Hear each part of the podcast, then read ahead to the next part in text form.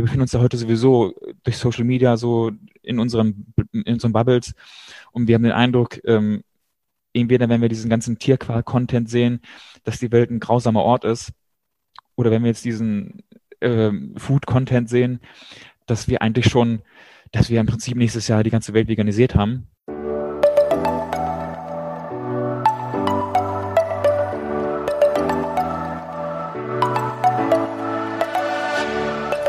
Moin und herzlich willkommen zu einer neuen Folge des Eat Pussy Not Animals Podcast, der Podcast, der dir den Einstieg in die vegane Ernährung erleichtern soll.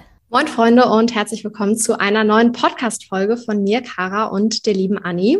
Wir haben heute einen ganz besonderen Gast bei uns im Interview. Das ist tatsächlich das erste Interview, was wir zu dritt führen, also beziehungsweise seit wir zu zweit diesen Podcast machen. Und zwar haben wir den lieben äh, Jens von Peter da. Peter ist eine Tierschutzorganisation. Und ja, danke für deine Zeit, Jens. Schön, dass du da bist. Magst du vielleicht dich einmal kurz vorstellen und erzählen, wie du zu Peter gekommen bist überhaupt? Ja, sehr gerne. Ähm, also danke auch erstmal für die Einladung. Ähm, ich bin Jens, bin jetzt seit ähm, etwas mehr als drei Jahren bei Peter aktiv ähm, als Aktionskoordinator. Das heißt, ähm, ich koordiniere, ähm, organisiere unsere Aktionen in ganz Deutschland ähm, und im Dachgebiet. Jetzt zur Corona-Zeit ein bisschen weniger, auch in Österreich und der Schweiz. Aber ich bringe quasi unsere Kampagnen zu den verschiedensten Themen, von Ernährungsthemen hin über Bekleidung, Unterhaltung und so in ganz Deutschland und ähm, Österreich und der Schweiz auf die Straße. Und ähm, ja, bin quasi dann der verlängerte Arm unseres Kampagnenteams. Sehr, sehr cool. Ich bin ja auf jeden Fall ein absoluter Peter-Fan, seit ich vegan bin eigentlich schon. Also ich finde, ihr macht wahnsinnig tolle Arbeit und auch ganz, ganz großartige Kampagnen, die wahrscheinlich schon die ein oder andere Person zum Umdenken angeregt haben. Aber wie bist du dazu gekommen, bei Peter anzufangen? Also ich bin auch ähm, vor ungefähr fünf Jahren ähm, durch mein Studium auch vegan geworden. Und wenn man halt ähm, ich denke, das kennen viele auch, wenn man sich mit dem Thema Tiere beschäftigt, ähm, wie wir Tiere überall ausbeuten und was es mit der Umwelt macht, was es mit den Tieren macht ähm, und da so ein bisschen den, den Fuß einmal in, der, in der Tür hat, ähm, dann sieht man, was das für ein was das für eine Ungerechtigkeit ist, die wir den Tieren antun. Ob jetzt ein Ernährungsthemen, ob die Tiere in der, in der Tierhaltung und nicht nur die Massentierhaltung, was die meisten Menschen immer aus der Werbung kennen oder oder auch äh, zu Recht verurteilen, aber auch Tiere in der, äh, in der Biotierhaltung, wie die Tiere dort gequält und ausgebeutet werden. Und wenn man sieht, wie normalisiert diese Ausbeutung einfach ist, ähm, finde ich, muss jeder Mensch, der dieses Leid ähm, wahrnimmt, etwas dagegen tun. Und ich denke auch, dass, dass jeder Mensch, der sich für Tierrechte einsetzt, ähm, für einen besseren Umgang mit Tieren allgemein, ähm, irgendwann zum, zur Schlussfolgerung kommt, dass man durch Aktivismus auch versucht, die Gesellschaft zu verändern und ähm, nicht nur irgendwelchen Unternehmen irgendwie Greenwashing ähm, unterstützt, sondern wirklich ähm, Tierrechte erwirkt. Und das heißt, ähm, dass wir Tiere einfach in Ruhe lassen. Nämlich das, glaube ich, das ist nämlich das Minimum, was wir allen Tieren auf der Welt, äh, auf unserem Planeten, ähm, sage ich mal, ich will jetzt nicht sagen geben können, sondern aufhören, uns zu nehmen. Weil wir ja. nehmen den Tieren gewaltsam etwas, ähm, ob es jetzt für Fleisch, Milch oder Eier ist oder auch für ihr Fell oder für ihre Haut. Ähm, wir nehmen uns in jedem Fall, wo wir Tiere nutzen, nehmen wir uns gewaltsam ihre Körper und ihre, ihre Freiheit und ähm, das darf nicht mehr sein. Und das hat mich dann auch letzten Endes dazu bewogen, aktiv zu werden. Ich habe dann auch ähm, Dokumentationen gesehen, ähm, wie Earthlings, ähm, und dann war auch für mich klar, dass ich nicht nur passiv sein konnte und, und um, um, um vegan zu leben, sondern auch aktiv sein wollte auf der Straße, um mich für Tierrechte einzusetzen. Ich glaube, du sprichst uns richtig aus der Seele. Ja, hundertprozentig auf das jeden Fall. ja. Was gibt es da sowas, was dir auch ganz besonders gut an deinem Job gefällt, was jetzt heraussticht, wo du sagst, das ist so eine meiner Lieblingsaufgaben, die ich richtig gerne mache? Also ich sag mal, wenn ich jetzt meinen Job vergleiche mit, also meinen heutigen Job mit einem konventionellen Job, ich, ich habe auch früher was ganz anderes gemacht. Ich habe auch im Büro gearbeitet, ähm, im kaufmännischen Bereich und ähm, ich habe nicht gern gearbeitet. Früher, das war eher so, sage ich mal, so von acht bis bis fünf, nine to five Job, eight to five Job, je nachdem, ähm, halt meinen Dienst ab, absolviert mehr oder weniger und und heute mache ich meinen Job mega gerne. Ich weiß, ähm, dass jede Demo, die ich anmelde, ähm, jede Aktion, die ich koordiniere, jedes, jedes Gespräch, was ich auf der Straße führe, hat irgendwo einen Impact ähm, bei Leuten. Und wenn auch, ich kriege ja auch von, von den Leuten auf der Straße immer Feedback und ähm, das ist was, finde ich, auch sehr befriedigendes, wenn man wirklich seine Arbeit auch messen kann. Wenn man sieht, dass Leute im Gespräch sagen, ja, das habe ich vorher noch nicht gewusst oder das habe ich so noch nicht gesehen. Ähm, und das sind ja alle Themen. Ich meine, bei den meisten ist ja das ähm, Präsenteste immer die Ernährung, dass man dann sagt, ja, okay, ich glaube, die meisten Menschen wissen, ähm, einigen sich zumindest schon mal darauf, dass, dass wir in Deutschland viel zu viel Fleisch essen oder tierische Produkte. Ähm, dann aber zu sagen, okay, dass wir den Tieren Rechte gewähren auf, auf Freiheit und auf Unversehrtheit und auf ihr Leben, da kommen sie dann meistens noch nicht hin.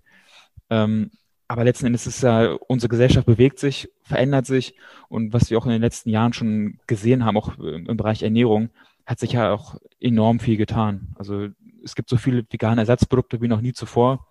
Oh ja. Und auch bei anderen Themen ne, tut sich viel. Also ich glaube auch die, die Wahrnehmung von Zoos oder von Bekleidungsthemen, von, von Pelz ist heute eine komplett andere als vor 10 oder 20 Jahren. Ja, absolut. Ich würde auch sagen, dass wir auf jeden Fall schon an diesem Punkt angekommen sind, wo eigentlich der Großteil der Menschen Pelz jetzt zum Beispiel als sehr uncool wahrnimmt.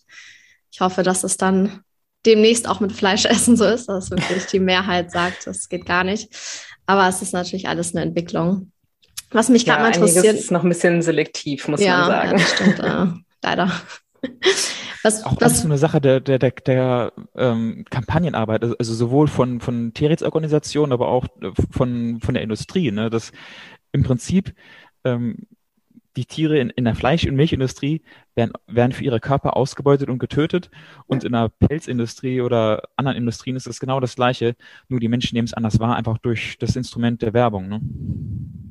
Ja, und wenn dann so eine tolle Werbung kommt, wie äh, Kühe auf einer grünen Wiese stehen und dadurch dann die Milka-Schokolade irgendwie entwickelt wird, dann ja, wird leider ein komplett falsches Bild vermittelt. Aber ja. stimmt schon, das ist echt ja. noch, noch viel zu normal.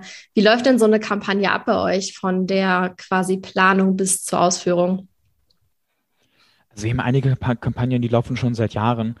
Ähm, einige, die jetzt neu aufgezogen werden. Also jetzt eine von unseren aktuellsten Kampagnen ist ja auch unsere Spezizismus-Kampagne. Mm, die ist cool. Ähm, das ist ja auch, ich sage mal, der Schlüssel unserer Arbeit auch, dass wir nicht ähm, den Leuten ähm, versuchen, irgendwas wegzunehmen, weil das ist ja das, was viele Leute immer so sich zurechtdrehen, dass Peter oder auch, oder auch andere ähm, Tierschutzorganisationen den Menschen irgendwas wegnehmen wollen, sondern dass wir einen ich sage mal auf Englisch so ein Mindshift ähm, erzeugen wollen, dass die Menschen nicht mehr sehen, die Tiere sind für uns da, sondern dass andere Tiere eine genauso gleiche Daseinsberechtigung haben wie wir Menschen auch und dass wir nichts von den Tieren brauchen, um unseren Lebensstandard irgendwie zu halten, sondern wir leben sogar besser, wenn wir die Tiere einfach in Ruhe lassen und ähm, einen Hund, eine Katze oder auch eine, genauso behandeln wie eine Kuh oder ein Schwein. Ich glaube nämlich, dass die meisten Menschen, wenn sie jetzt auf der Straße sehen würden, dass man einem keine Ahnung, jetzt einem Kälbchen oder einem, einem kleinen Ferkel die Kehle aufschneiden würde, würden die meisten Menschen ausflippen. Aber wenn es dann weit weg ist, dann ist es plötzlich okay. Und da wollen wir auch hinkommen, dass, dass die Menschen ähm, das gleiche Mitgefühl ähm, Schweinen, Kühen oder anderen sogenannten Nutztieren entgegenbringen wie den Hunden und Katzen, die wir ja so lieben und, und pflegen. Ne? Ja. Also ich habe auch privat die Erfahrung gemacht, dass es tatsächlich auch wirklich gerade das Thema Spezizismus ähm, ganz viel bewirken kann. Weil gerade wenn die Menschen auch selber Hund und Katze zu Hause haben oder andere Haustiere, ähm, man kann nicht rechtfertigen, warum das eine Tier mehr wert ist und verdient hat, gestreichelt zu werden und bemuttert zu werden und das andere einfach getötet und gegessen wird. Also da kommen sehr, sehr viele ins Stocken und können sich nicht mehr rechtfertigen, daraus reden. Ja. Und es das heißt ja auch in unserem Tierschutzgesetz, dass ähm, keinem Tier ohne vernünftigen Grund, in Anführungszeichen, ähm, Schmerz oder Leid zugefügt werden darf.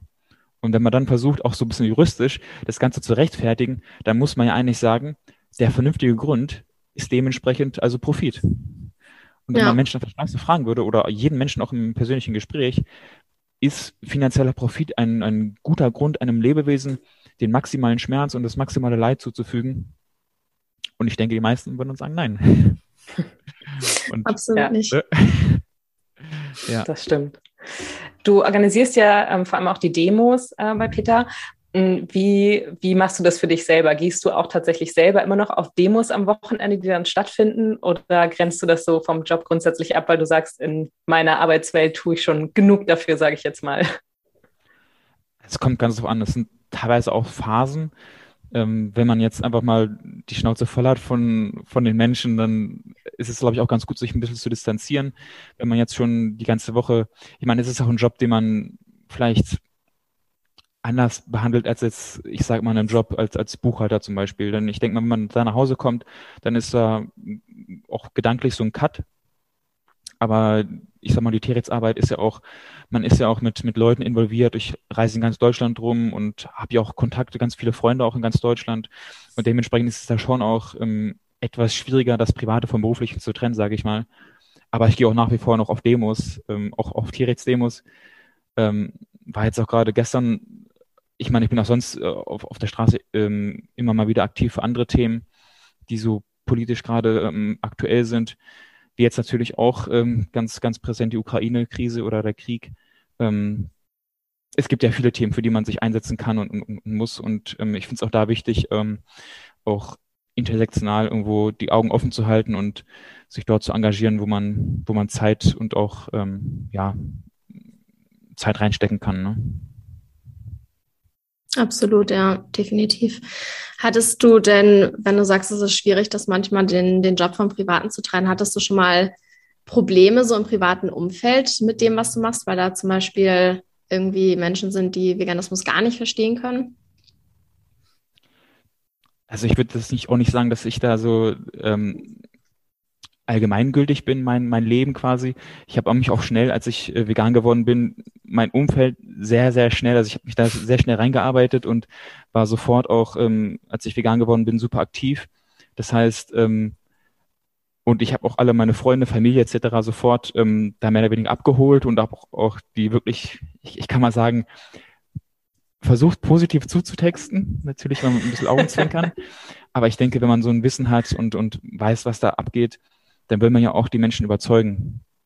Ähm, irgendwann merkt man natürlich auch, wie so der beste Zugang ist und dass gerade im persönlichen Umfeld es schwieriger ist ähm, als auf der Straße.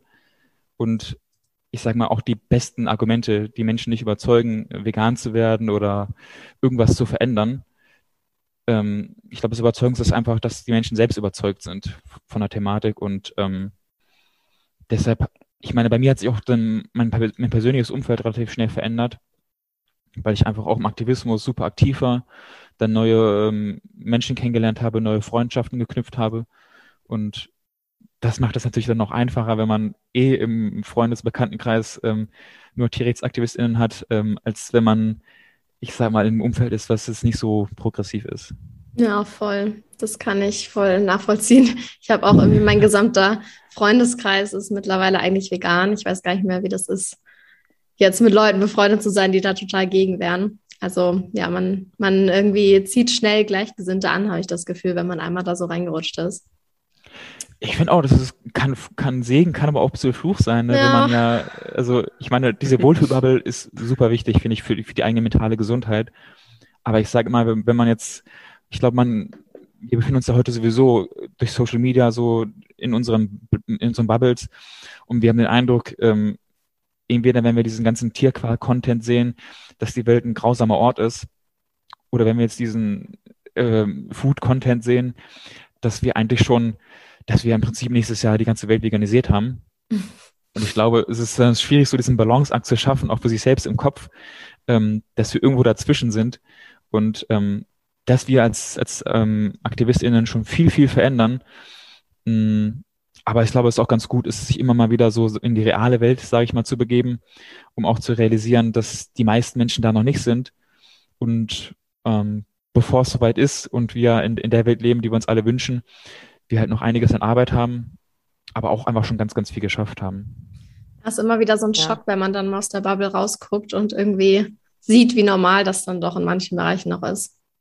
Ja, ja. Leider. Also ich wohne ja in einer normalen Bubble, normalen Anführungsstrichen, sage ich jetzt mal, ähm, weil ich tatsächlich sonst kaum oder ja fast gar keine Veganer äh, in sonst kenne. Ähm, das ist für mich manchmal auch tatsächlich ein bisschen schwierig, weil man eben niemanden hat, der das so richtig nachvollziehen kann, ähm, wenn man wirklich manchmal auch diesen Weltschmerz in Bezug auf den Tierschutz und sowas alles ähm, fühlt. Und das finde ich immer ein bisschen schwierig. Aber ja, wie du schon gesagt hast, dass ähm, man sieht dann dadurch auch besser die Realität, als wenn man halt nur von VeganerInnen umgeben ist. Dann ja, das ist leider noch nicht das Ende der Fahnenstange, wo wir angekommen sind, aber es ist ein guter Weg auf jeden Fall.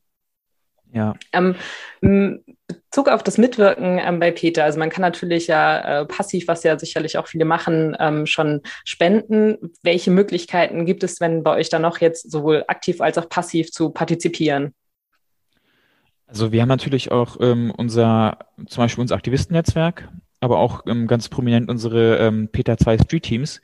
Das sind ähm, Freiwilligengruppen, die in ganz Deutschland unterwegs sind, ähm, regelmäßig Aktionen machen zu den verschiedensten Themen.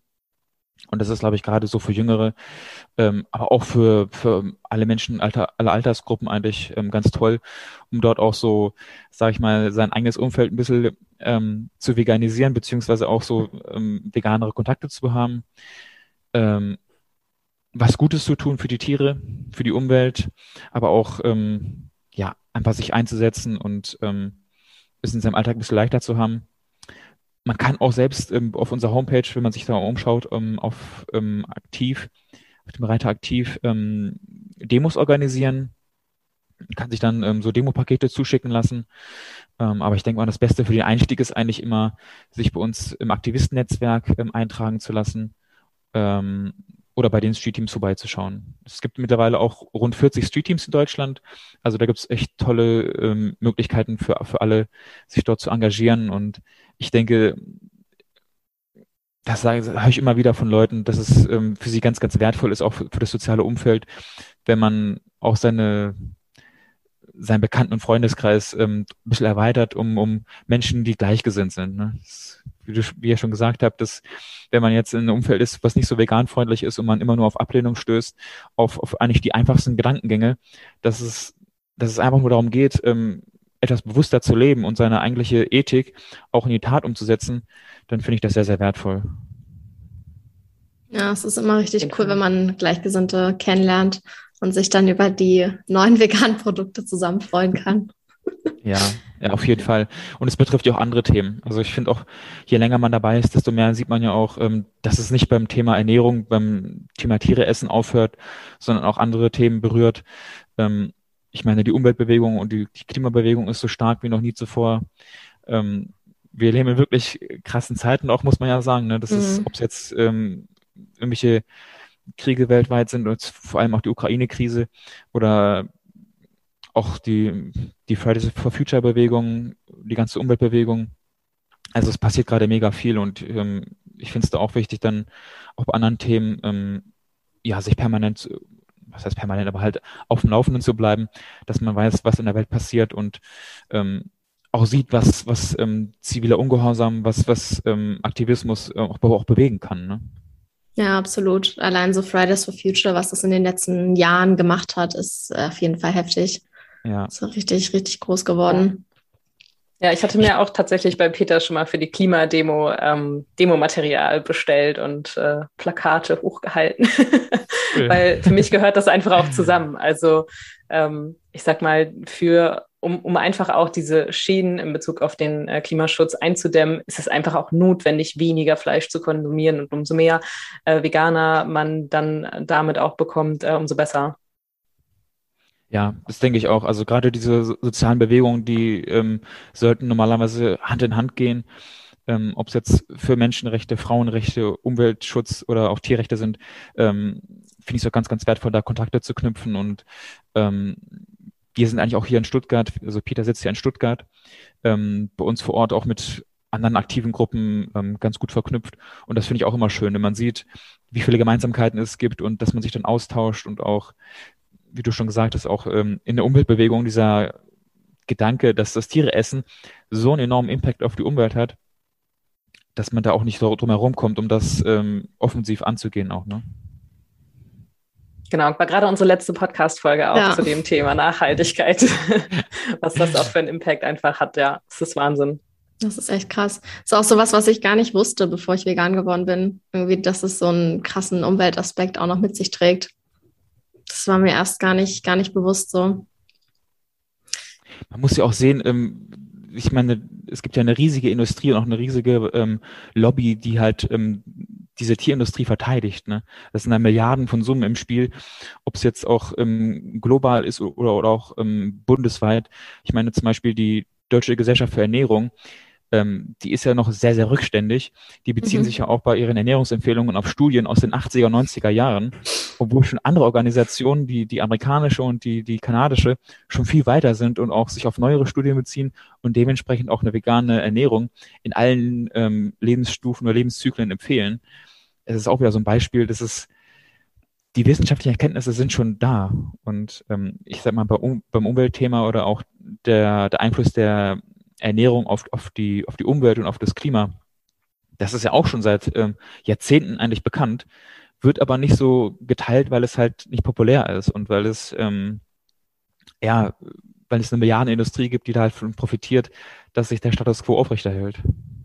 Das sieht man ja auch ähm, gerade ganz aktuell wieder an der Initiative Milch zum Beispiel, die ja auch in den sozialen äh, Medien und sozialen Netzwerken von sogar Influencern und so, die sich scheinbar gar keine Gedanken darüber gemacht haben, ähm, was das so mit sich bringt. Ähm, Hauptsache, es kommt Geld rein und das ist äh, für mich auch echt schockierend gewesen, was für Menschen da einfach blind mitmachen und sagen, ja, guck mal, wie toll Milch ist. Und man denkt sich so, also informiert, also man braucht es nur mal googeln, so es ist so einfach ja. herauszufinden, das dass krass. es einfach, ich meine, da muss man nicht mal googeln, es ist ein, es ist ein Produkt, das für den schnellen Wachstum von Kälbern da ist. Also niemand ja. würde Muttermilch einer anderen Spezies konsumieren. Dafür muss ich nicht mal googeln, um das herauszufinden. Da mu muss ich ja. nur ein bisschen so nachdenken. Und ähm, ja, es ist wirklich pervers, was da auch getrieben wird aufgrund äh, dieser wahnsinnig großen Lobby. Es ist krass, wenn man es auch ausspricht. Ne? Also ich, ich, keine Ahnung, wie ich, davon, wie ich da reagiert hätte vor zehn Jahren, ähm, dass man Muttermilch also es ist ja keine Milch, es ist Muttermilch eines anderen Säugetiers. Mhm. Und wenn man sich vorstellt, dass erwachsene Menschen sogar das trinken und das als, als gesund ja. ansehen, das ist echt Wahnsinn. Absolut. Und vor allem die meisten Menschen würden nicht mal Muttermilch ja. einer ähm, Schwangeren, also von einem Menschen würde kaum jemand konsumieren oder von irgendwelchen anderen Tieren, jetzt außer den ähm, üblichen anderen Nutztieren, wenn ich dieses Wort ganz furchtbar finde, aber ja, ja so wie Ziege oder sowas, ähm, das gibt's ja auch noch. Aber es wird doch kein Mensch auf die Idee kommen, ein Nilpferd zu melken und das zu trinken. Ja, es, es, es, klingt, es klingt verrückt und das ist es ja auch. Ne? Ja, Absolut. es ist einfach nur dieses äh, jahrzehntelange oder jahrhundertelange Gewohnheit, womit man das dann einfach rechtfertigt. Das hat man ja, ja schon immer so gemacht. Mein Lieblingsspruch.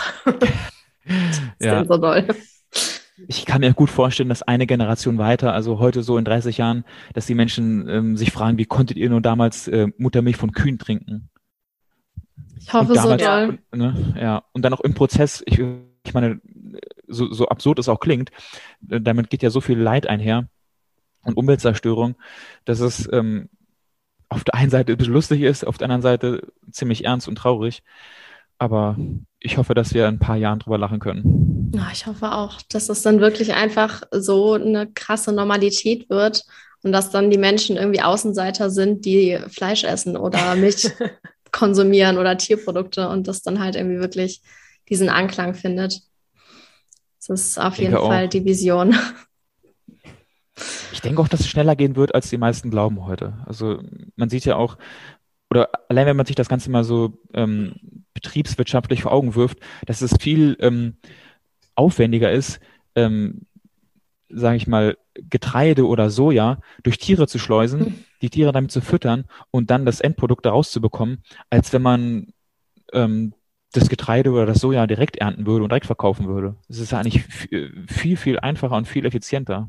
Voll. Wie viel mehr Menschen man damit auch füttern könnte. Ja, ich ah, verstehe ja. das auch nicht, weil es eigentlich so unlogisch ist, wenn man mal wirklich drüber nachdenkt. Und eigentlich sind wir doch dafür, dass wir alles effizienter gestalten und logisch machen. Und das ist das Unlogischste überhaupt. Ja. Ja, aber beim Genuss und Egoismus, ähm, da hört es halt dann meistens ne? auf mit der Logik. Ich glaube auch, ja. ähm, das ist zumindest auch so in den letzten Jahren auch, oder letzten, sag ich mal, halben Jahr, Jahr, eineinhalb Jahren vielleicht so mein Ansatz, dass man versucht, weniger die, die VerbraucherInnen ähm, in die Verantwortung zu nehmen, also dass man die nicht aus der Verantwortung rausnimmt, aber vor allem auch die Wirtschaft mit reinnimmt, weil ich mal, ich meine, wenn du etwas, wenn eine Lüge hundertmal hörst, irgendwann glaubst du es. Und wenn du immer wieder hörst, dass, dass ähm, das Kalzium in der, in der Kuhmilch so gesund ist für deine Knochen, für deine Zähne und so weiter, dann glaubst du das auch. Ähm, ich meine, jedes Kind wächst damit auf, dass, dass, ähm, dass man von Milch groß und stark wird, mhm. dass man Fleisch braucht, um kräftig zu sein. Und ich meine, so absurd das auch klingt, ich meine, ich kann dir jede Lüge erzählen, wenn ich dir das von klein auf jedes, jedes Jahr immer wieder aufs Neue eintrichtere, dann glaubt man irgendwann alles. Ähm, und ich denke, wenn man jetzt von, äh, halt aufwächst und ähm, Sojamilch oder Hafermilch als normal ansieht, dann ist das auch das neue Normal. Dass, dass Kinder Voll, dann auch, ja. ähm, sag ich mal, Empathie mit Tieren haben und nicht Tiere als, als äh, sag ich mal, in Kategorien sehen, so wie Nutztiere in Anführungszeichen oder Haustiere etc., sondern dass man Tiere einfach ansieht als, als komplexe Lebewesen, die genauso ein Recht haben, hier zu sein wie wir auch und dass sie nicht ähm, nach dem menschlichen Nutzen eingeteilt werden müssen. Ich finde es auch so schön zu sehen bei manchen Kindern, die halt so vegetarisch oder vegan aufwachsen und dann einfach schon dieses Verständnis dafür haben, dass man einfach Tiere in Ruhe lassen sollte und die nicht benutzen darf, um sich zu ernähren. Das ist irgendwie, finde ich total faszinierend, weil Kinder da eigentlich noch viel mehr, glaube ich, so einen Zugang zu haben und Tiere halt auch als Freunde sehen. Irgendwie, es ist so traurig, dass wir denen das dann so irgendwie beibringen, dass es, dass wir sie ausnutzen dürfen. Richtig schlimm. Deswegen eigentlich müssten alle veganen Menschen ganz viele Kinder kriegen, ne? ja, ich finde es auch schwierig, auch, auch so didaktisch, dass man den Kindern dann solche, ähm, also im Kopf so eine Art ethisches ähm, Roulette spielt oder, oder keine Ahnung, mm. wie mhm. man das jetzt ausdrücken soll, dass man Schweine und, und Kühe, dass man die, dass man denen wehtun darf, ähm, weil sie dazu da sind, dass wir sie essen. Und, und Hunde und Katzen sind wertvoll und ähm, die haben ein Zuhause und einen Namen verdient in der Tierindustrie haben, haben Kühe und, und, und Schweine, die kriegen eine, eine Marke ins Ohr, da steht eine Nummer drauf. Und in, in China ist es andersrum. Ähm, ich meine, jedes Tier ist ein Individuum, was genauso wie wir fühlt und, und, und ähm, Schmerzen vermeiden möchte und mit seinen Freunden, Familie etc. zusammen sein will. Und je mehr man auch über Tiere lernt, finde ich, desto mehr muss man zum Schluss kommen, ähm, dass es nicht unser Recht ist, ähm, die auszubeuten und zu quälen und zu töten. Absolut. Was denkst du denn ist der beste Weg, um das Menschen begreiflich zu machen? Also ich finde übrigens auch das mit dem System ähm, kritisieren ist auf jeden Fall auch eine super wichtige Sache. Ich finde nur mal, persönlich hat man mehr den Zugang zu den einzelnen Menschen und kann denen das irgendwie auf eine aufklärende Art und Weise vermitteln. Finde ich immer ein bisschen leichter als, äh, ja gut, das System kann man natürlich mit Demonstrationen und so weiter kritisieren. Aber was wäre dann so für dich die, die ähm, erfolgsversprechendste Methode, um anderen das beizubringen, was da mit den Tieren passiert? Also ich glaube, es hat ja auch jeder Mensch einen anderen Zugang. Also viele ähm, sind vielleicht gegenüber Aktivismus, ähm, haben ja da ein taube Ohren auf dem, auf dem Ohr. Ähm, bei manchen ist es einfach der, das direkte persönliche Umfeld. Und es gibt, zeigen ja auch Umfragen, dass der Grund, warum die meisten Menschen vegan leben oder die die vegan lebenden Menschen heute, dass das persönliche Umfeld einen ganz, ganz großen Faktor gespielt hat. Dass es von, von allen Seiten kommen muss. Dass es, ähm, dass wir die Werbung, das Marketing für die Tierindustrie halt immer weiter runterschrauben müssen, indem wir auch die Unternehmen zeigen, dass eine Nachfrage nach veganen Produkten da ist und dass auch immer dieses, dieser Begriff vegan, der ja bei ganz vielen auch ein Trigger ist, mhm. ähm, wegnehmen und einfach sagen pflanzlich oder dass das das neue Normal wird. Ne? Dass, dass äh, viele Leute sagen dann immer, ja, ein veganes Schnitzel oder eine vegane Wurst oder so. Niemand sagt ja, dass in der Wurst ähm, ein, tote, ein toter Tierkörper drin sein muss oder dass in einem Schnitzel ähm, eine Tierleiche drin sein muss. Und wenn ja, auch diese Diskussion ne? mit dem Milch ja. und sowas, ne? Also, dass es ja nicht Sojamilch heißen darf, aber ja. äh, ja, es ist halt einfach sinnlos und ähm, ich kann es mir aber auch wirklich gut vorstellen, so wie du sagst, so in 30 Jahren die nächste Generation, dass die da schon ganz anderes drüber, anders drüber denken wird, weil ähm, auch in meinem Umfeld, ich habe eben auch noch viele ähm, Fleischesser äh, dabei, sozusagen mein Freundeskreis, aber auch die konsumieren überwiegend kaum noch Milchprodukte. Also Käse, wenn dann noch eher, aber so normale Kuhmilch trinkt da eigentlich kein Mensch mehr in Kaffee, weil man halt einfach gemerkt hat, okay, das ist, es gibt so viel einfachere Alternativen, die auch ja. gut schmecken und ähm, die dann halt eben nicht, ja, alles, was so mit der Milch zusammenhängt, mit sich bringt. Hm. Man sieht ja auch, der Mensch ist ein Gewohnheitstier, ne? Und das ist, wenn man jetzt ähm, 20, 30, 40 Jahre plus ähm, irgendwas macht, dann ist es ganz schwer, sich das abzugewöhnen. Ne? Wenn jetzt viele Menschen, keine Ahnung, haben ihren Ritus, dass sie jeden Morgen zu ihrem Kaffee ein Brötchen mit Wurst essen, dann ist es so ein, Stück weit Umdenken, dass man vielleicht eine vegane Wurst drauflegt oder so mm. oder was anderes isst. Aber bei vielen ist es halt sehr eingefahren. Ne? Ja, es ist echt schwierig, ja. sich da irgendwie rauszu, rauszuwinden. Ich kann es auch nachvollziehen, so weil irgendwie, ja, wie du sagst, ne, wenn man tausend Jahre lang das so gemacht hat, dann ist es halt super schwierig, da irgendwie was zu verändern. Andererseits gewöhnt man sich natürlich auch mal schnell an die neue Sache. Ich glaube, auch wenn man jetzt kein Fan von Sojamilch im Kaffee ist, braucht man das eigentlich nur so zehn Tage oder 20 Tage mal zu trinken und dann schmeckt man wahrscheinlich den Unterschied auch gar nicht mehr. Also. Ja. Es ist ja auch so, dass Geschmacksknospen sich nach drei oder vier Wochen irgendwie neu einrichten. Ne? Und deshalb gibt es ja auch so viele ähm, Programme, die auch genau damit arbeiten. Also unter anderem auch mhm. unser Veganstartprogramm ist ja auch auf einen Monat oder 28 Tage ausgerichtet, dass Menschen dann, ähm, wenn sie sich jetzt, sage ich mal, einen Monat lang ähm, einer neuen Ernährungsform oder Lebensform in dem Sinne auch widmen, dass man dann ähm, auch die Geschmacksknospen sich, sich ähm, an neue Geschmäcker gewöhnen und dann auch andere Geschmäcker wollen. Ne? Das habe ich gar nicht damit in Verbindung gebracht, dass es deswegen diese Anzahl von Tagen hat, aber das ergibt natürlich Sinn. Magst du da gerade noch mal mehr zu erzählen zu dem Programm? Ja, gerne. Also das ist ähm, halt ein Programm, das heißt Veganstart. Ähm, das gibt es als kostenlose App ähm, im App Store, aber auch auf unserer Homepage kann man sich das runterladen. Ähm, man kriegt dann halt ähm, für einen Monat lang kostenlos Infos zur veganen Lebensweise, nicht nur Rezepte und irgendwelche, sag ich mal, Life-Hacks, ähm, wie man man manche Sachen leicht veganisieren kann, sondern auch ähm, Hintergründe zu Nährstoffen, ähm, zur Kommunikation im privaten Umfeld. Also sag ich mal, das gesamte Komplettprogramm quasi zum Einstieg in die vegane Lebensweise. Ähm, ich habe es leider erst gesehen, als ich schon vegan war. Ähm, ich auch. auch. Ja, das. ich habe es trotzdem nochmal durchgespielt. ich meine, warum sucht man das auch sonst? Ne? Wenn man, ja. wenn man schon vegan lebt, dann ist es ja nice, das, das Ganze mal ähm, zu wissen, was man da so an Infos bekommt. Aber die meisten Menschen ähm, bekommen solche Infos nur, auch solche ja, Apps oder Links von, von veganen Bekannten. Und ähm, ich finde es einfach auch toll, so wenn ich jetzt dabei wäre, ähm, von flexitarisch oder vegetarisch auf, auf vegan umzusteigen, wäre es einfach eine, so eine Riesenhilfe. Und kann ich eigentlich nur allen Leuten empfehlen, die gerade dabei sind, auf die, auf die vegane Lebensweise oder, oder Ernährung umzusteigen.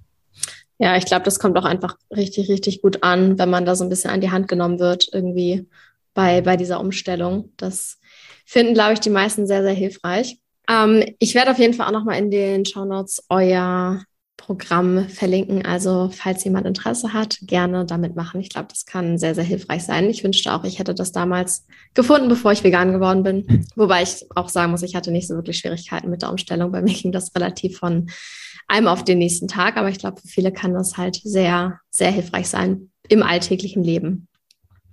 Also ich habe es auch erst ja gefunden, nachdem ich mich schon vegan ernährt habe. Aber ich fand es trotzdem ähm, super informativ und aufschlussreich, weil ja einfach total viele Infos dabei sind, ähm, die ich auch, obwohl ich mich schon informiert hatte, nicht ähm, in Gänze wusste. Und es einfach auch sehr ähm, gut erklärt ist und auch verlink weitere Verlinkungen da sind zu ähm, Informationen. Und ich fand es trotzdem richtig gut, ähm, auch wenn man so neu Veganer ist, dass man sich damit einfach mal auseinandersetzt und beschäftigt. Und man hat natürlich viele Argumente, die man dann in Diskussionen anbringen kann. Ja. Das ist einfach so einer der Hauptpunkte, dass man sich in sozialen Umfelden dann ähm, rechtfertigen muss, warum man vegan lebt ähm, das ist immer oder häufig zumindest ähm, auf, auf eine Ernährung oder Ernährungsweise reduziert wird, was es ja nicht ist. Ja, das stimmt. Und das andere ja, denken gar nicht so viele. Ich habe, ähm, als ich bei Peter Mitglied geworden bin, äh, auch so ein kleines Starterpaket sowas bekommen. Und da war auch so ein kleines äh, Büchlein drin, so woher ich mein Eiweiß bekomme und weitere Mythen zum äh, Veganismus, wo man auch mit so ein paar, äh, ja, einfach Informationen versorgt wird, um zu erklären, ja, also wenn, wenn man halt gefragt wird, also ich habe auch schon mal als allererstes die Antwort bekommen, und was machst du mit deinem Eisenmangel? Ja, nee. ähm, und das finde ich einfach ganz gut, weil man muss sich halt nicht dann äh, großartig selber alles zusammensuchen und steht dann da und weiß nicht, was man antworten soll, sondern man ist dann schon gut versorgt mit Informationen. Ich glaube, das ist auch einfach mega wichtig. ich finde häufig auch so Gegenfragen immer ganz effektiv. Wenn man Leute, mhm. fragt, wenn du jetzt sagst mit Eisen, ähm, wenn man die Leute mal fragt, ja, was meinst du denn, wo Eisen drin ist? Und dann, dann merkt man ja schon meistens bei den Leuten, dass sie gar nicht wissen, wo, wo Eisen drin ist. Wenn man dann teilweise einige Lebensmittel miteinander vergleicht, man ja auch sieht, wie viel, oh, wie nährstoffreich auch pflanzliche Lebensmittel sind. Das ist nicht Voll. nur bei Eisen, sondern auch bei anderen, ich sag mal bei Hülsenfrüchten zum Beispiel, dass sie nicht nur super eisenreich sind, sondern auch sehr, sehr proteinreich. Weil die meisten Menschen assoziieren ja mit Proteinen immer Fleisch, mit, ähm, mit Calcium assoziieren sie Milch und wissen gar nicht, wie viel Nährstoffe überhaupt in pflanzlichen Lebensmitteln drin sind. Mhm. Das ist voll der Absolut. Trugschluss, dass man immer das eine tierische Produkt mit dem Nährstoff verbindet und deswegen denkt, man braucht das tierische Produkt, obwohl man halt eigentlich den Nährstoff nur braucht, der in anderen Sachen auch noch drin ist. Und ja. viele verwandeln sich dann ja auch schlagartig in ErnährungsberaterInnen, sobald man erwähnt, dass man vegan ist. auch so ein Phänomen irgendwie, ich weiß nicht. Ja. Gerade was ja, auf B12 angeht. Ja. Das ja. ist ja immer so eine Diskussion.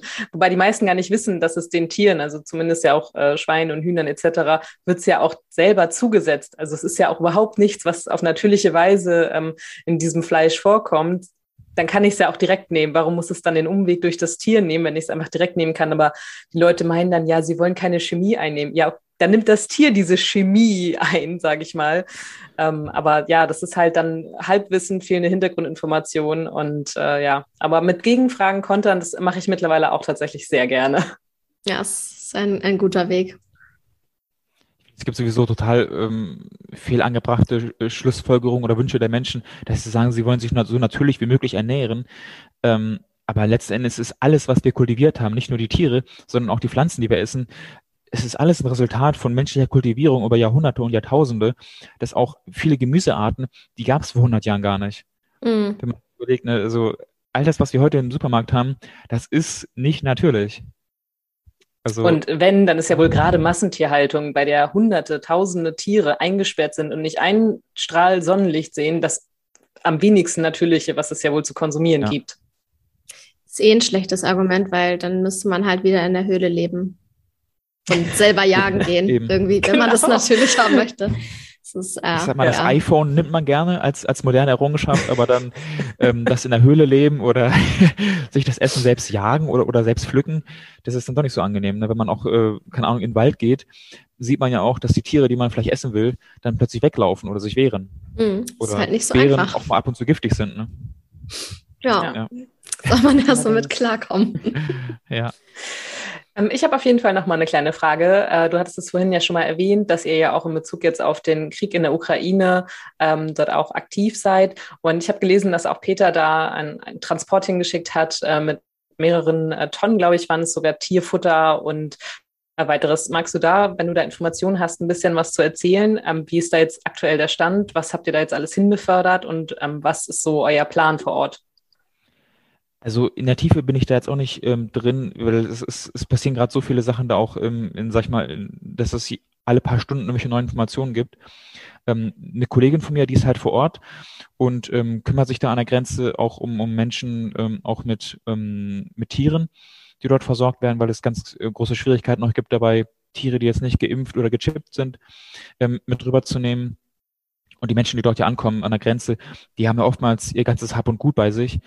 Und ähm, wenn dann auch tierische Mitbewohner vor Ort sind und die dann zu Hause bleiben müssen oder dort, sage ich mal, dem Krieg ausgesetzt sind, die werden das ja nicht überleben. Deshalb ist es, glaube ich, schon wichtig, vor Ort auch die Menschen ähm, samt ihrer Tiere ähm, abzuholen, mitzunehmen und dann das Ganze vor Ort zu erleichtern und dann auch die Tiere zu versorgen, die Menschen zu versorgen und ja, einfach vor Ort erste Hilfe zu leisten. Ich habe jetzt gerade wieder, vor, vorhin haben wir noch zusammen ähm, was gepackt für eine Kollegin, ein Paket zusammengepackt ähm, und ihr das geschickt. Die ist direkt an der ähm, polnisch-ukrainischen Grenze, ähm, sind die gerade ähm, untergebracht und ähm, ja, versorgen dort quasi die Menschen und auch mit ihre Tiere.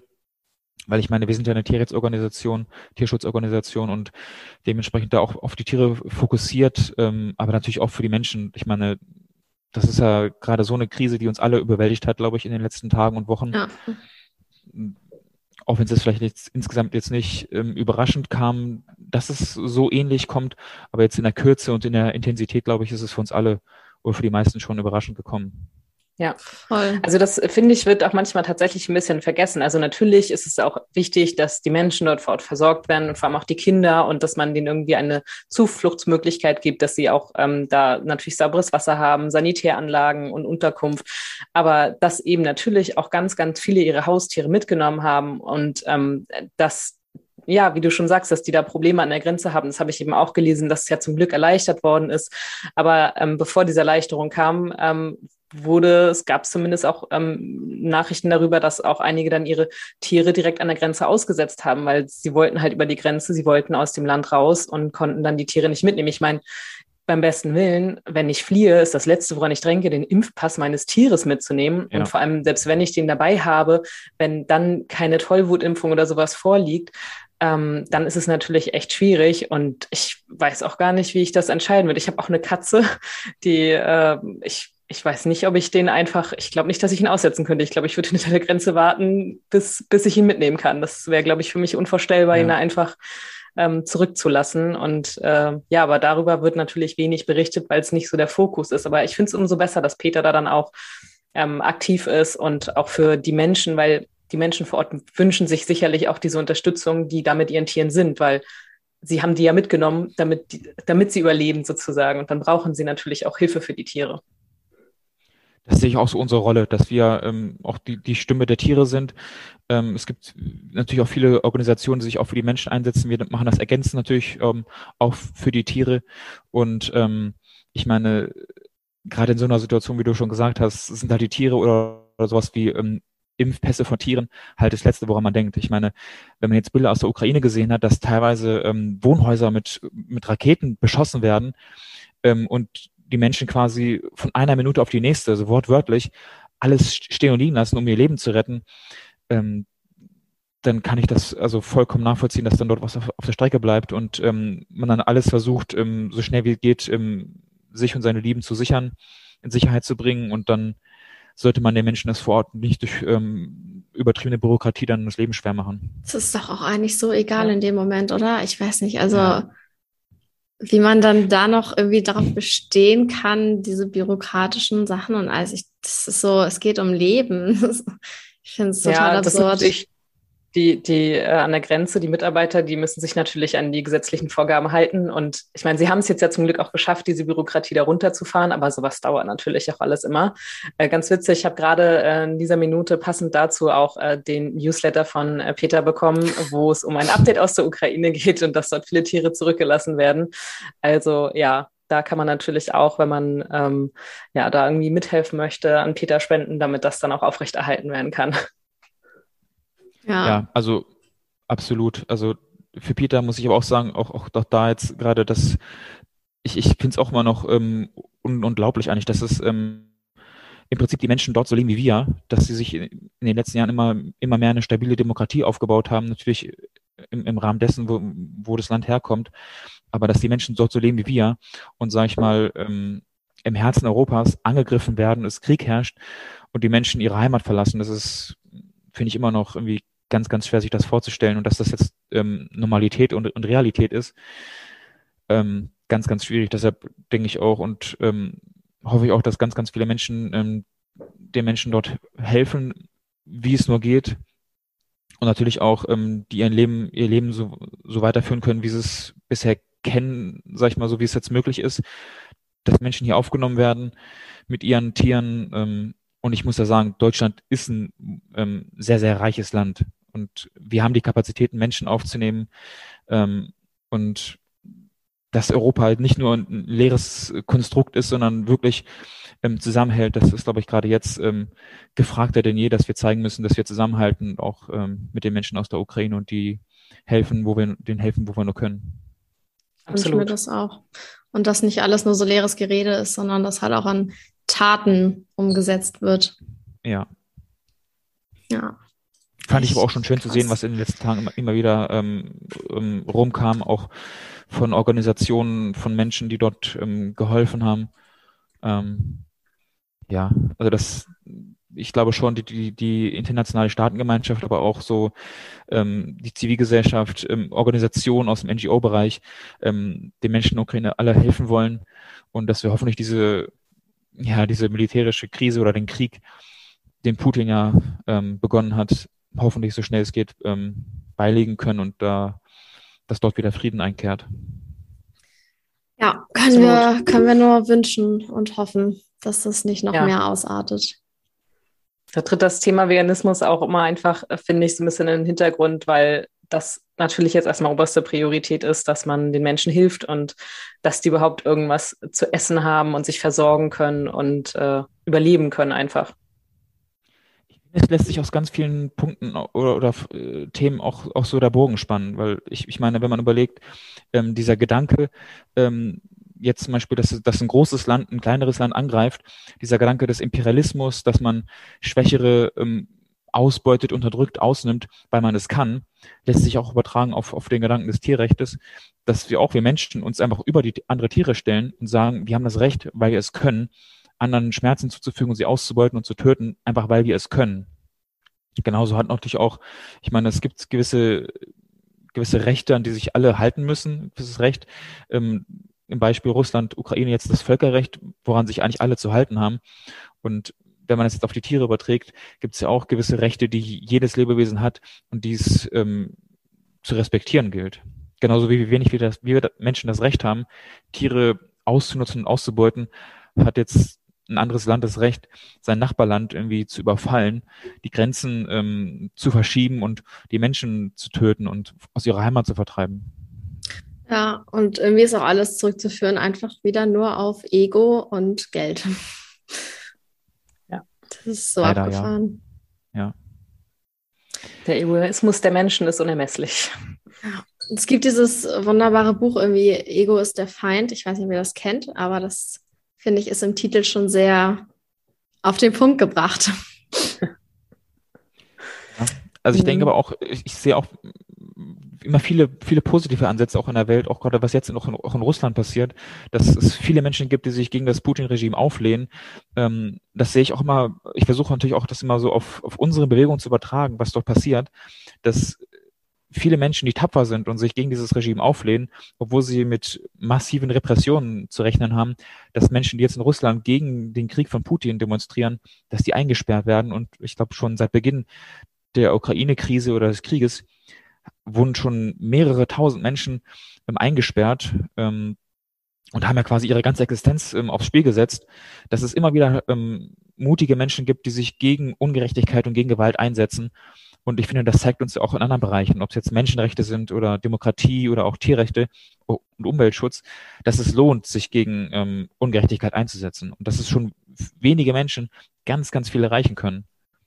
Absolut. Und das ist ja eigentlich im Prinzip war es ja in der Vergangenheit nie anders, dass wir Veränderungen nie erreicht haben, indem wir Millionen von Menschen mobilisiert haben, sondern dass eine Gruppe oder eine kleine Gruppe von Menschen sich gegen irgendwas Ungerechtes aufgelehnt haben und dann die Menschen, sag ich mal, die stille Masse, gesehen hat, okay, das, wofür die sich da einsetzen, das ist gut und das ist richtig und das unterstütze ich auch. Und dass dann daraus neue Gesetze gemacht werden und ähm, die Allgemeine anerkennt, dass es gerecht und dass es richtig so ist. Ja, deswegen finde ich es auch irgendwie so wichtig zu sagen, selbst wenn man jetzt selber nur ein Mensch ist, der sich vegan ernährt und für Tierrechte kämpft, dadurch entwickelt sich ja eben genau das, was du jetzt beschrieben hast, dass es immer mehr werden und eine größere Gruppe wird und dann noch mehr Leute sehen, dass es sich lohnt, irgendwie dafür zu kämpfen und dass man dann am Ende halt einfach so eine, eine Vereinigung ist, die sich halt für das Richtige einsetzt. Und das hat ja gestartet mit ein, einzelnen Personen. Gerade bei der Klimabewegung super ja. ähm, repräsentativ, wenn man an Greta Thunberg denkt. Die Stimmt. hat angefangen mit einer Idee, die halt ähm, den Zeit der Geist, äh, den Geist der Zeit getroffen hat dass sie sich vor das schwedische Parlament gesetzt hat und äh, Schule, sag ich mal, geschwänzt hat am Freitag, mhm. weil sie dafür ein, sich einsetzen wollte, dass Klimaschutz endlich ernst genommen wird, obwohl die Wissenschaft schon seit Jahrzehnten predigt, dass wir mehr tun müssen. Und bei anderen Themen ist es ähnlich. Also dass ganz, ganz wenige Menschen, ich sag mal, dass du und ich ähm, unsere Nachbarn, unsere Freunde anstoßen und ähm, die wieder neue Menschen anstoßen und inspirieren, ähm, was zu machen, aktiv zu werden, mit Menschen zu sprechen.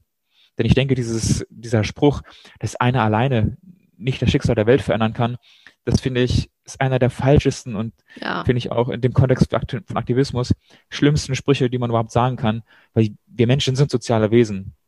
Und jeder von uns und jede, ähm, die, die wir ein soziales Umfeld haben, und das haben wir ja alle, haben Einfluss auf unsere Mitmenschen. Und ich sag mal, gerade die Menschen, die sich in einem Thema sehr informieren, die sind ja wieder Influencer, sage ich mal, in dem Bereich, sprechen mit Menschen und ähm, beeinflussen andere. Von daher denke ich, ist es wie so eine Welle, die sich durch die Gesellschaft ähm, trägt. Wenn es den, den Geist der Zeit trifft, dann wird sich das durchsetzen. Ob es jetzt beim Thema Pelz ist, was ja auch relativ schnell ging, jetzt im Laufe der letzten Jahre und ja ein, zwei, drei Jahrzehnte so, oder bei anderen Themen. Ähm, ich denke, Gerechtigkeit wird sich auf lange Sicht immer durchsetzen. Ich hoffe. Aber das stimmt, ja. Wenn man auch in die Vergangenheit schaut, sieht man ja auch, was irgendwie einzelne Menschen dann im Endeffekt für eine Bewegung ausgelöst haben, die dann zu krassen Veränderungen geführt hat. Wenn das damals alle ja. gesagt hätten, eine Person kann nichts ausrichten, dann dürften Frauen wahrscheinlich immer noch nicht wählen. Oder ja, oder auch alleine Dinge. Mahatma Gandhi. Also es ist Wahnsinn, was ein Mensch letztendlich bewirkt hat. Aber genauso ist es. Ich glaube, das kann auch jeder Veganer sagen, dass er in irgendeiner Art und Weise Einfluss auf Freunde, Familie ähm, einfach genommen hat oder ob es Kollegen sind. Ähm, und auch wenn ich nicht in einer veganen Blase lebe, leider, ähm, ist es selbst bei mir eben auch so, dass, dass schon viele äh, Fleischesser sich einfach ähm, ja zum Beispiel an, an pflanzliche Produkte halten, was jetzt äh, ihren Milchkonsum angeht oder eben auch, äh, ich habe eine vegetarische Freundin, die sich auch fast ausschließlich mittlerweile vegan ernährt. Also ja, es ist auch einzelne Menschen können definitiv was verändern. Ja, auf ja. jeden Fall. Das sehe ich zu 100 Prozent genauso. Ich finde es auch mal interessant, ähm, gerade die Leute, die relativ, ähm, ich sag mal, ähm, auf Englisch outspoken, also die sehr nach außen gehen ähm, mit ihren Gedanken, ähm, jetzt zum Thema Tiere oder, oder auch bei anderen Fragestellungen. Ähm, andere Menschen sind vielleicht ein bisschen, die, die konsumieren ja die Medien auch, die sind auch in ihren sozialen Bubbles unterwegs, sind aber nicht so, dass sie damit an andere Menschen herantreten und irgendwas ähm, kundtun wollen. Aber wenn man jetzt mit Menschen spricht über, über das Thema Tierhaltung zum Beispiel, wenn es, ich sag mal, Leute sehen irgendwie in einer, irgendeiner TV, äh, Fernsehsendung oder so, schlimme Bilder aus, aus Tierhaltungsbetrieben und sich mal mit dem, mit den Menschen unterhält, ähm, dass viele schon bei dem Punkt sind, dass sie sagen, okay, ich will das nicht mehr, nicht mehr unterstützen, diese grausame Massentierhaltung. Wenn die dann aber äh, sehen, okay, ähm, die sogenannte Biotierhaltung, die ist genauso schlimm oder, oder fast genauso schlimm, ähm, dass man dann erstmal, ähm, sag ich mal, das Eis auch bricht und, und auch sieht, okay, das ist kein, ist ist es nicht gegeben, dass wir Tiere ausbeuten und ausnutzen, sondern es gibt eine andere Option, ähm, indem wir sie einfach in Ruhe lassen, uns pflanzlich ernähren oder auch bei anderen Themen, ähm, ob es jetzt das Gendern oder, oder Feminismus ist, dass die meisten Menschen irgendwo auch schon auf dem Weg sind und die Gesellschaft, ähm, so wie sie ist, ja nicht, ähm, ähm, ich sag mal, gegeben ist und fix ist. Die, die Gesellschaft verändert sich und das würde ich sogar sagen relativ schnell ähm, auch das Thema Gendern, glaube ich, war vor fünf Jahren, würde ich behaupten, war das noch gar nicht so auf dem Tisch. Und heute, wenn man sich so umschaut, die, die öffentlich-rechtlichen, ähm, sehe ich Gendern fast überall. Und das finde ich ist auch so ein schönes Beispiel, wie schnell sich etwas verändern kann, bloß weil es den, den Geist der Zeit trifft und durch die sozialen Netzwerke sich das so schnell ausbreitet, dass oftmals ganz, ganz schnell Änderungen kommen. Das ist krass, du hast recht, weil ich habe ähm, den Podcast irgendwie Ende 2019 gestartet und ich weiß noch, dass ich bei den alten Folgen zum Beispiel nie irgendwie den Titel gegendert habe oder so, sondern das echt erst dann mit der Zeit so richtig präsent wurde. Das ist abgefahren, was irgendwie heutzutage durchs Internet, glaube ich, hat auf jeden Fall den größten Einfluss darauf, dass es sich alles super, super schnell verbreitet und äh, irgendwie Anklang findet. Definitiv. Ja. Ja, krass. Spannend zu sehen, wo das hinführt in den nächsten Jahren. Mhm. Also wenn man sich überlegt, was sich in den letzten zwei, drei oder fünf Jahren verändert hat, sich dann vorzustellen, ähm, in was für einer Welt wir in 2030 oder sogar 2040 leben. Das ist ja, echt. Das stimmt. Ich bin sehr gespannt.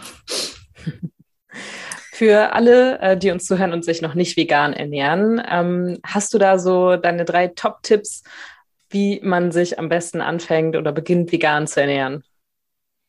Also ich würde sagen, der allererste Tipp ist, meldet euch beim Vegan-Startprogramm an. Das ist eine super, super tolle Hilfe ähm, und vernetzt euch ähm, mit, mit Leuten, die sich schon pflanzlich ähm, ernähren. Ich finde, Austausch ist immer das A und O, dass man sich mit Leuten über Rezepte austauscht, über Fragestellungen von Nährstoffen, Arztbesuchen etc. Ähm, und einfach auch ähm, Rückhalt holt. Weil das finde ich ganz, ganz wichtig. Wir Menschen sind soziale Wesen und ähm, wenn wir mit unserer Lebensweise ähm, im persönlichen Umfeld auf, auf, Ablehnung stoßen, ist es viel schwieriger, das umzusetzen, als wenn wir unterstützt werden. Deshalb ähm, bei Veganstadt anmelden, sozialen Rückhalt in einer ähm, Online oder auch ähm, in ähm, Offline holen und ähm, ja einfach auch ausprobieren, sich ausprobieren. Ähm, wenn man, ich, ich meine, es geht auch nicht darum, perfekt zu sein von heute auf morgen, sondern ähm, ich habe auch so eine Übergangsphase gehabt von so ein paar Wochen, wo ich dann auch Sachen ausprobiert habe und, und wusste, okay, ich will, das ist mein Ziel, ähm, mich komplett pflanzlich zu ernähren und dann nach und nach ähm, Gerichte zu veganisieren und wegkommen auch von dieser Idee, perfekt zu sein. Weil es gibt leider auch in der veganen Bubble viel zu oft, dass Leute mit dem Finger auf andere zeigen und sagen, ja, du hast aber eine Lederjacke, die du vielleicht schon seit fünf Jahren hast oder ähm, eine Jacke, wo Down drin sind oder so, dass man wegkommt von diesem Perfektionismus und ähm, Sachen eher pragmatisch sieht, sein Ego runterschraubt und ähm, versucht, das Beste aus der Situation zu machen. Ja, wir brauchen nicht ganz viele Level 10 Veganer, äh, sondern einfach die breite Masse, die sich zum überwiegenden Teil zumindest äh, pflanzlich ernährt. Das verändert viel mehr, als wenn man dann wenige Leute hat, die alles super perfekt machen. Absolut. Und das genau. kann ja auch voll unter Druck setzen, wenn man irgendwie überlegt, sich vegan zu ernähren und dann kommen so tausend Sachen, die man dann noch beachten muss. Und dann hat man vielleicht schon die Lust verloren anzufangen. Ja. Jeder hatte ja sein Tempo kann man ja auch auf andere Sachen übertragen. Also wenn ich jetzt äh, auf, auf offene Marathon trainiere, ähm, dann sage ich auch nicht, oh, jetzt sind es noch 42 Kilometer, sondern ich fange vielleicht an mit, mit fünf oder mit zehn Kilometern. Ja. Ähm, und wenn ich das gut schaffe, dann, dann laufe ich vielleicht einen zwölften oder einen 15. Kilometer.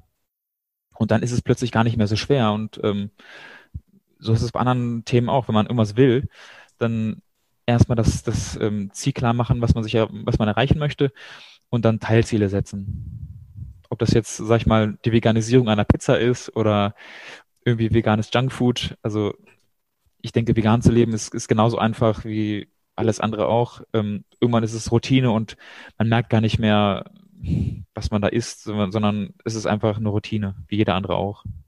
Absolut. Und ja, wie du, das, das war eine sehr schöne Metapher mit dem Marathon. Ein, ein Schritt nach dem anderen quasi und dann kommt man dahin. Genau. Ähm, was mich gerade noch ganz kurz interessieren würde, wenn man bei euch anfangen will zu arbeiten, ist es eigentlich eine Voraussetzung, dass man sich vegan ernährt? Voraussetzung ist es tatsächlich nicht. Also es, es kann sich bei uns jeder bewerben, ähm, ob, ob man jetzt sich jeden Tag ein Steak gönnt oder keine Ahnung ähm, in einem Zoo arbeitet oder so. Ähm, aber natürlich äh, Leute, die sich bei uns bewerben, haben ja schon eine gewisse Vorprägung und ähm, auch eine gewisse Motivation in Sachen Tierschutz oder Tierrechte. Und ähm, mhm. ich sag mal, was ich gerade gesagt habe, jemand, der sich vielleicht jeden Tag irgendwie ähm, ein Steak von einem Rind reinzieht, der wird sicher nicht, nicht, nicht auf die Idee kommen, bei einer Tierschutzorganisation zu arbeiten. Wahrscheinlich eher abwegig. Ja, und ich sag mal, wenn man ähm, gemeinsam für eine Welt arbeitet, in der Tiere nicht ausgebeutet werden, ähm, kommt man ja relativ schnell darauf, dass der vegane Lebensstil das Minimum ist, was man selbst mitbringt. Ähm, aber eine Einstellungsvoraussetzung ist es so gesehen nicht. Okay, gut zu wissen. Alright, ähm, dann würde ich sagen, vielen Dank an dich. Das war auf jeden Fall ein sehr, sehr cooles Gespräch. Wir konnten sehr viel erfahren über die Organisation, über deine Arbeit dahinter. Und ja, danke für die Beantwortung aller Fragen. Ich. Danke auch. Hat Spaß gemacht. Das freut uns sehr zu hören. Danke an alle fürs Zuhören, die noch dabei sind. Ich verlinke, wie gesagt, mal das äh, Starterprogramm auf jeden Fall in den Show Notes. Also wer da Interesse hat, gerne reinschauen. Und ja, dann würde ich sagen, auf eine vegane Welt. Hoffen wir, dass diese möglichst, möglichst bald eintrifft. Und dir noch einen schönen Abend und allen anderen, die zuhören, auch einen schönen Abend oder was auch immer für eine Tageszeit ist. Genau. Bis nächste Woche.